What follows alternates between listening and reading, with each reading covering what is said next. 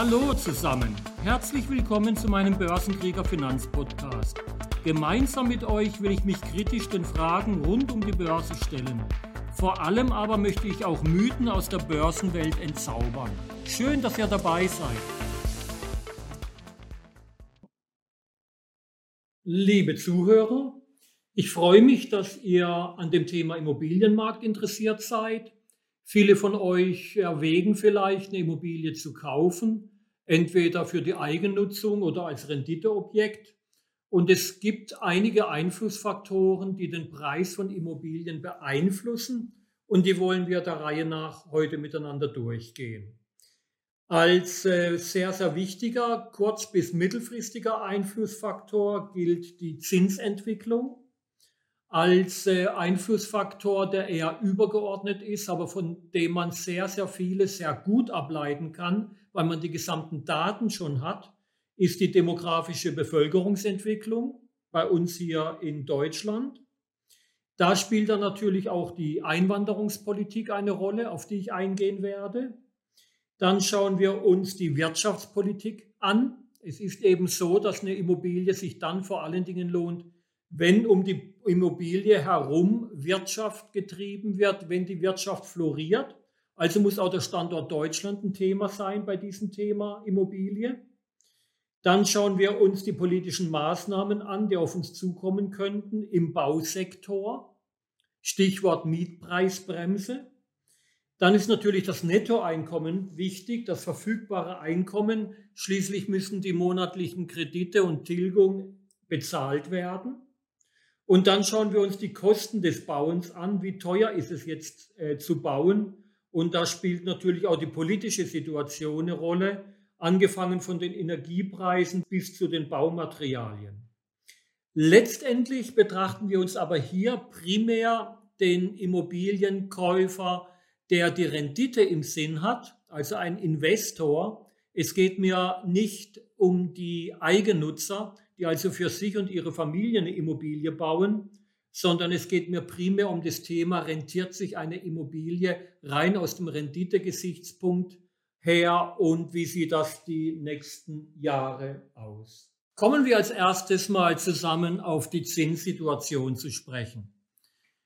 Einige von euch erinnern sich daran, noch Anfang des Jahres hatten wir für zehnjährige Immobilienkredite Zinsen von teilweise unter einem Prozent. Wir sind jetzt schon bei drei bis vier Prozent. Und ähm, ob die Zinsen noch weiter ansteigen werden, hängt natürlich auch von der Zentralbankpolitik ab. Das heißt, wie sieht es mit den Leitzinsen aus? Muss eine Inflation bekämpft werden etc. In Amerika sehen wir jetzt schon, dass die Zentralbank sehr forsch ans Werk geht.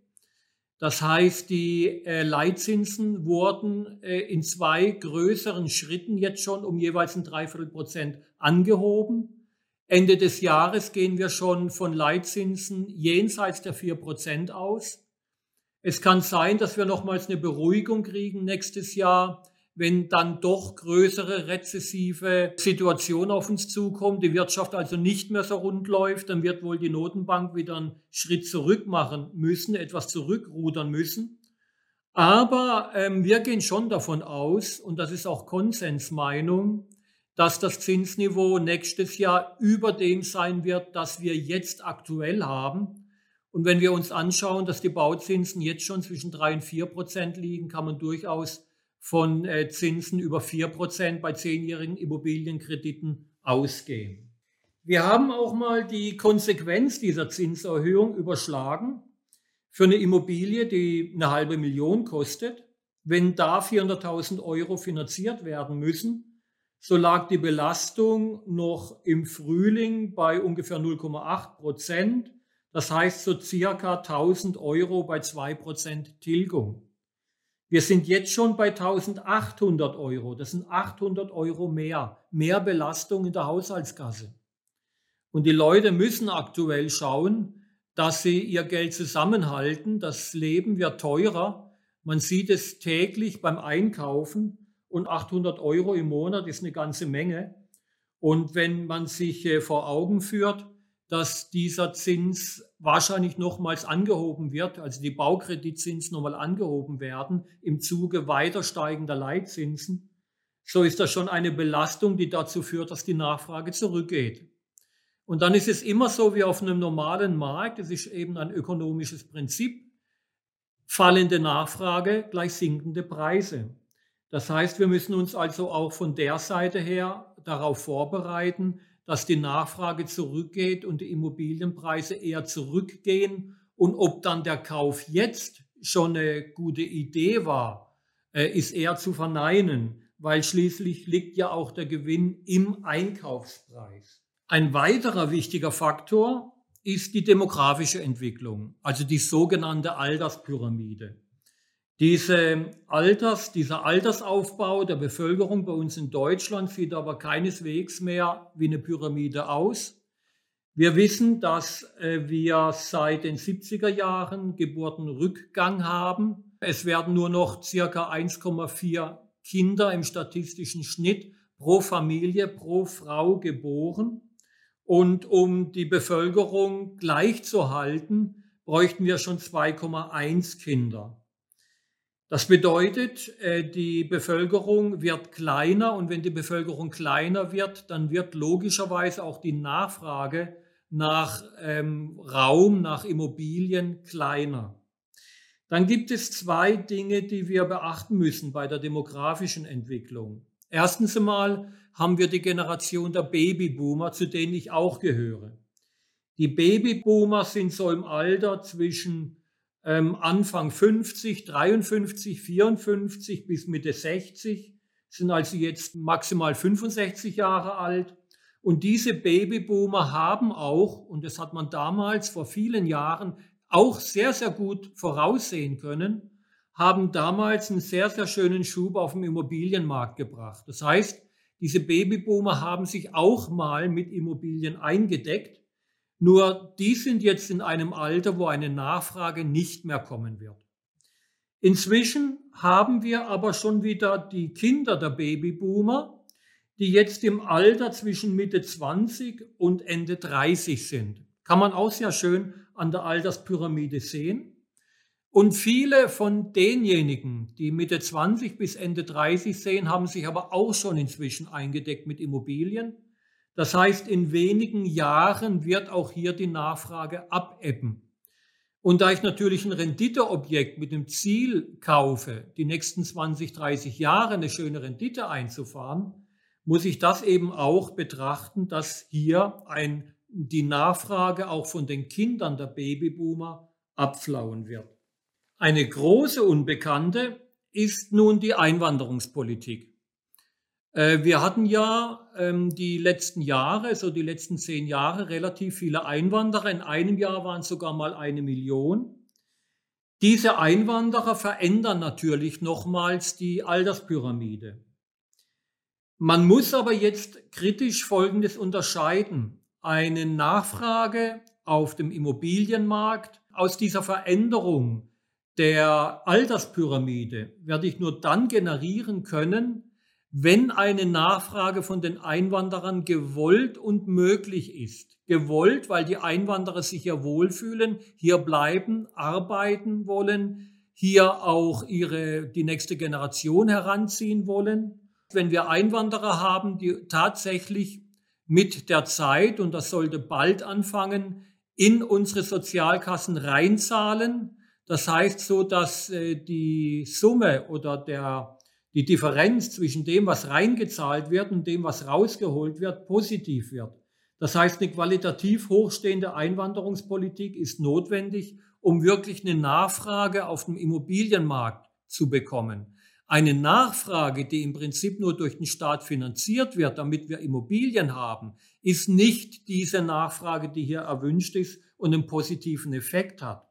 Das heißt, ähm, wir brauchen hier schon eine sehr, sehr kluge Einwanderungspolitik mit Leuten, die zum einen hier eine Perspektive sehen in Deutschland und zum anderen, die auch gewillt sind und fähig sind, hier zu arbeiten und dann mit der Zeit auch in die Sozialkassen und in die Rentekassen reinzahlen können.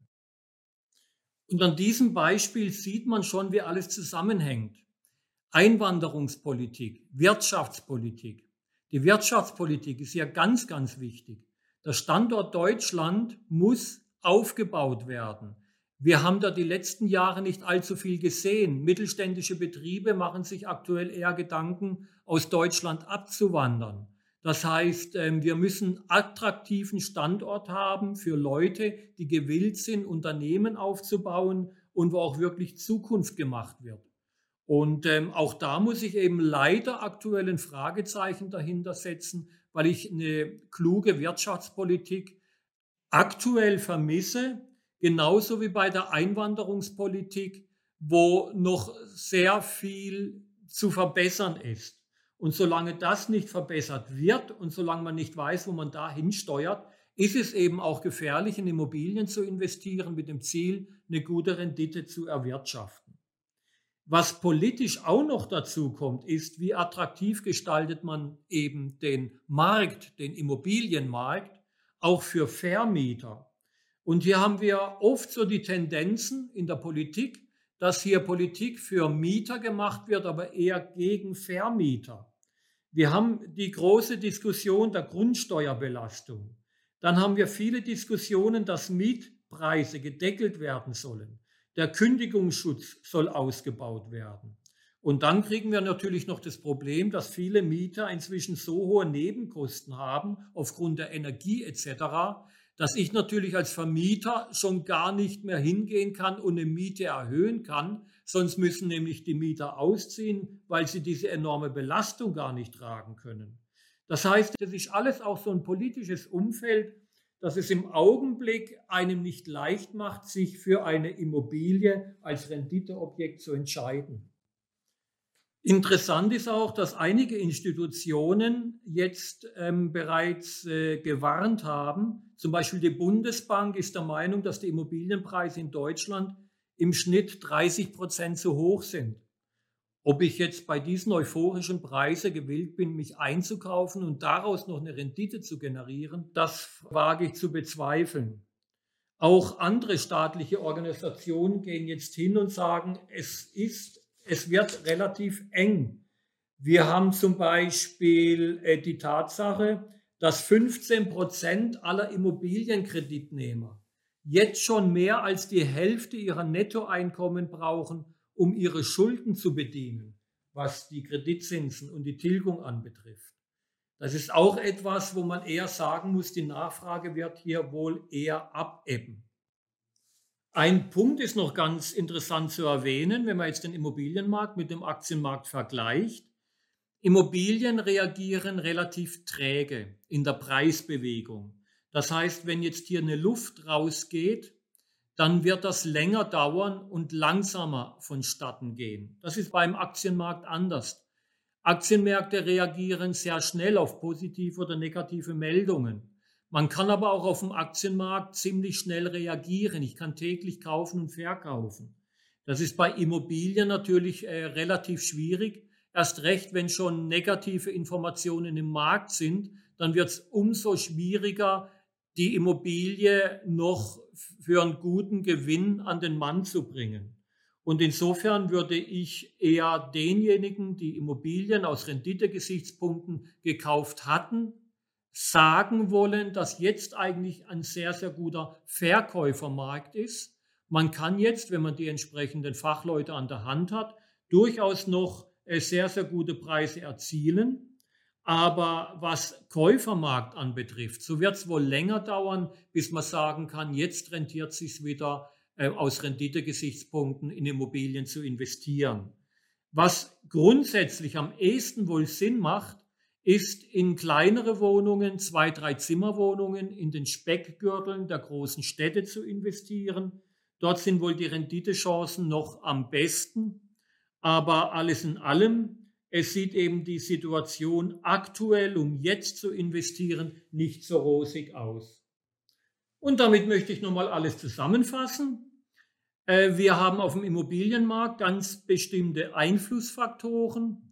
Auch Immobilien sind natürlich abhängig von der Wirtschaft, genauso wie die Aktienmärkte. Das kann man daraus nicht loslösen. Und deshalb gehen wir vielleicht gerade noch mal ganz kurz alle Einflussfaktoren miteinander durch. Erster Punkt Zinsentwicklung. Die Zinserhöhungen, die wir jetzt von den Zentralbanken gesehen haben, sind wahrscheinlich nicht das Ende der Fahnenstange. Kann durchaus sein, dass wir nächstes Jahr nochmal rezessive Phasen bekommen und die Zentralbanken etwas auf die Bremse drücken müssen. Auf der anderen Seite muss die Inflation bekämpft werden. Die Inflation, die Geldentwertung ist hoch. Das Volk muss in seinen Ausgaben beim Nettoeinkommen eben ähm, unterstützt werden. Ich muss die Inflation nach unten bringen und deshalb sind jetzt die Zentralbanken vor allen Dingen auch in den USA schon einen forschen Weg jetzt nach vorne gegangen. Zweiter Punkt, die demografische Bevölkerungsentwicklung ist eben bei uns keine Pyramide. Es gibt bei uns keine Alterspyramide. Das Ganze sieht eher aus wie so eine Art Coca-Cola-Flasche. Das heißt, die Babyboomer fallen als Nachfrager inzwischen weg. Die Kinder der Babyboomer haben bereits in großem Ausmaß Immobilien nachgefragt. Da wird also auch die Nachfrage die nächsten wenigen Jahren abebben, sodass eine Nachfrage von der Seite nicht stattfindet. Ein großer Nachfrageschub gibt es in der Regel von denjenigen, die aus Renditegesichtspunkten in die Märkte gehen. Bei denen ist es allerdings so, dass die natürlich mit spitzen Bleistift hingehen und sagen, was muss ich investieren und was kriege ich als Mietrendite. Und wenn die jetzt hingehen und bei den höheren Zinsen und bei den recht hohen Baukosten sich äh, das Ganze mit einem spitzen Bleistift durchrechnen, wird man auch hier sehen, wie sich mehr und mehr institutionelle Investoren oder reine ähm, Renditejäger zurückziehen werden. Das heißt, die Nachfrage von der Seite wird auch zurückgehen und das belastet natürlich die Preise auf dem gesamten Immobilienmarkt. Der übergeordnete wichtige Punkt ist unsere Wirtschaftspolitik. Immobilien werden nicht florieren, wenn hier der Standort Deutschland den Bach runtergeht. Aktuell sehe ich leider keine kluge Wirtschaftspolitik, die hier gemacht wird. Mittelständische Unternehmen tragen sich mit dem Gedanken, eher abzuwandern. Und wenn keine kluge Wirtschaftspolitik gemacht wird, bringen mir auch die gesamten Einwanderer nichts, weil auch die werden schauen, wird in Deutschland Zukunft gemacht, kann ich mir eine Existenz dort aufbauen und äh, kann ich dort als Familie, nicht nur ich, sondern auch die nachfolgenden Generationen dort leben. Also auch da hat man im Augenblick nicht besonders viel Vertrauen. Ich habe vor kurzem mit jemandem geredet, der sehr viele Bekannte in Amerika hat, die schütteln über unsere Wirtschafts- und Finanzpolitik den Kopf und sagen, ihr schafft euch eigentlich selbst ab. Für Immobilien nicht so optimal, wie ich gerade kurz ausgeführt habe. Auch die engen politischen Maßnahmen, die ich im Bausektor habe, sind wichtig. Mietpreisbremsen, Kündigungsschutz etc. Das heißt, wenn der Mieter dementsprechend geschützt wird, was zwar auf der einen Seite nachvollziehbar ist, aber der Vermieter eher das Problem hat, auf eine gute Rendite zu kommen, dann wird eben auch hier die Nachfrage eher zurückgehen. In, dann der nächste Punkt ist die aktuelle Inflation. Also ich gehe davon aus, dass wir noch viele Jahre eine höhere Inflation haben werden. Höhere Inflation bedeutet aber leider, dass ich weniger Nettoeinkommen habe. Habe ich weniger Nettoeinkommen, dann habe ich nicht so viel Geld im Monat übrig, um eine Immobilie abzuzahlen. Erst recht, wenn dann noch die Energiekosten überhaupt nicht absehbar sind. Das heißt also auch, wenn die Energiepolitik, die wir hier machen, sehr, sehr einseitig ist und mich entsprechend belastet. Und dann kommen schließlich die Kosten des Bauens hinzu. Klar, wahrscheinlich werden die Kosten nächstes Jahr etwas zurückgehen, aber durch die Deglobalisierung werden die Baumaterialien, die ja auch sehr energieintensiv äh, produziert werden müssen, in ihrem Preis relativ hoch bleiben. Und wenn man das dann alles ähm, sich anschaut und einen Schlussstrich drunter zieht, bin ich der Meinung, dass es aktuell äh, überhaupt nicht sinnvoll ist, als Renditejäger in Immobilien reinzugehen. Es mag zwar hier und da noch ein Schnäppchen geben, aber da ist es wie auf dem Aktienmarkt. Wenn der Aktienmarkt nach unten tendiert, ist es ganz schwierig, die ein oder andere Aktie noch rauszufischen, die dann entgegen dem gesamten Markt steigt. Und so ähnlich ist es hier im Immobilienmarkt. Und insofern kann ich nur sagen, als Renditejäger haltet euch fern vom Immobilienmarkt als Renditeobjekt. Äh, anders bewerte ich natürlich die Situation derjenigen, die für sich oder ihre Familien eine Immobilie bauen oder kaufen wollen. Aber auch hier ist aktuell bestimmt keine Eile geboten. Damit danke ich euch. Ich freue mich schon wieder auf den nächsten Podcast. Bis dahin, macht's gut. Tschüss.